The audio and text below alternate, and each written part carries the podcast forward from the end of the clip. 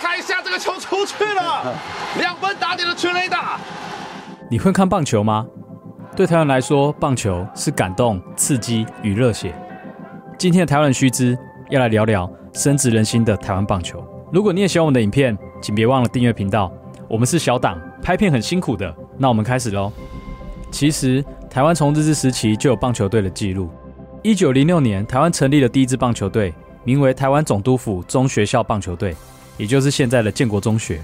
接着各地方陆续成立并进行比赛，从北部开始，然后接着往南。最后是东部，在当时的台湾已经有了一套完整的赛事系统与规章。就这样发展了十几年以后，当时仍属日本统治的台湾高中棒球队，便开始参与日本棒球的盛事——甲子园。说到这里，就不得不提被改编成电影并还原当时历史场景与背景的卡农，也就是加农。一九三一年取得全台高中棒球冠军的嘉义农岭，其实并不是第一支打进甲子园的台湾高中球队，但却是名次最高的一支球队。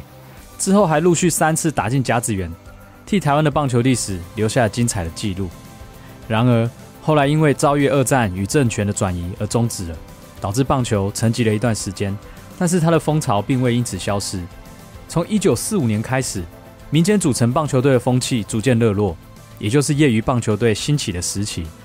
有趣的是，因为战争中断的学生棒球，也在这个时候重新活跃了起来。一九七零年代后，三级棒球热潮开始蔓延，也就是大家熟悉的少棒、青少棒和青棒。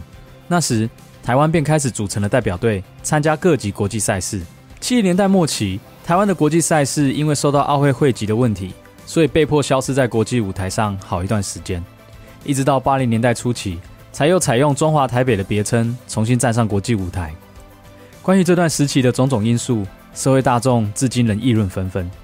那个心结，也就是为什么不能用台湾的名字在国际上比赛，更是一直以来台湾人内心矛盾的地方。运动其实比的不只是竞技的胜负，是在比赛过程中会自然的凝聚一个群体、城市，乃至于国家。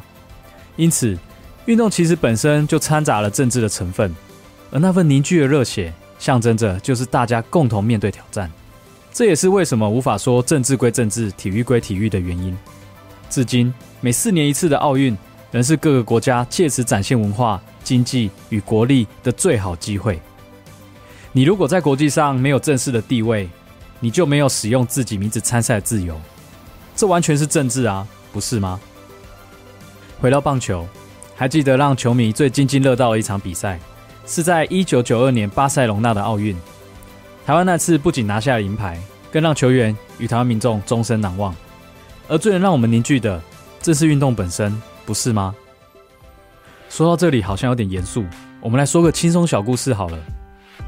二零零六年杜哈亚运发生一件相当可爱的插曲，《鞋霸场》这首歌曾经是场边的加油歌曲。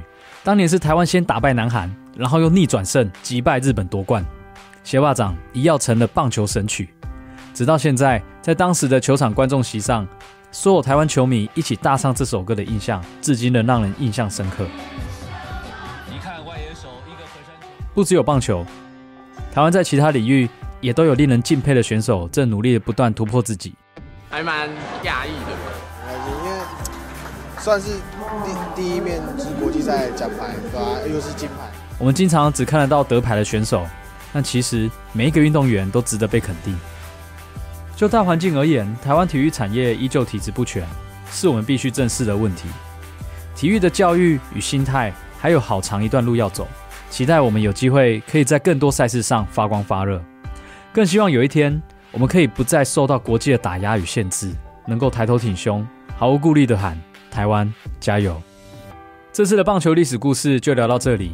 如果你也喜欢我们的影片，欢迎订阅我们的频道，或告诉我们你想听怎样的故事，甚至是支持我们。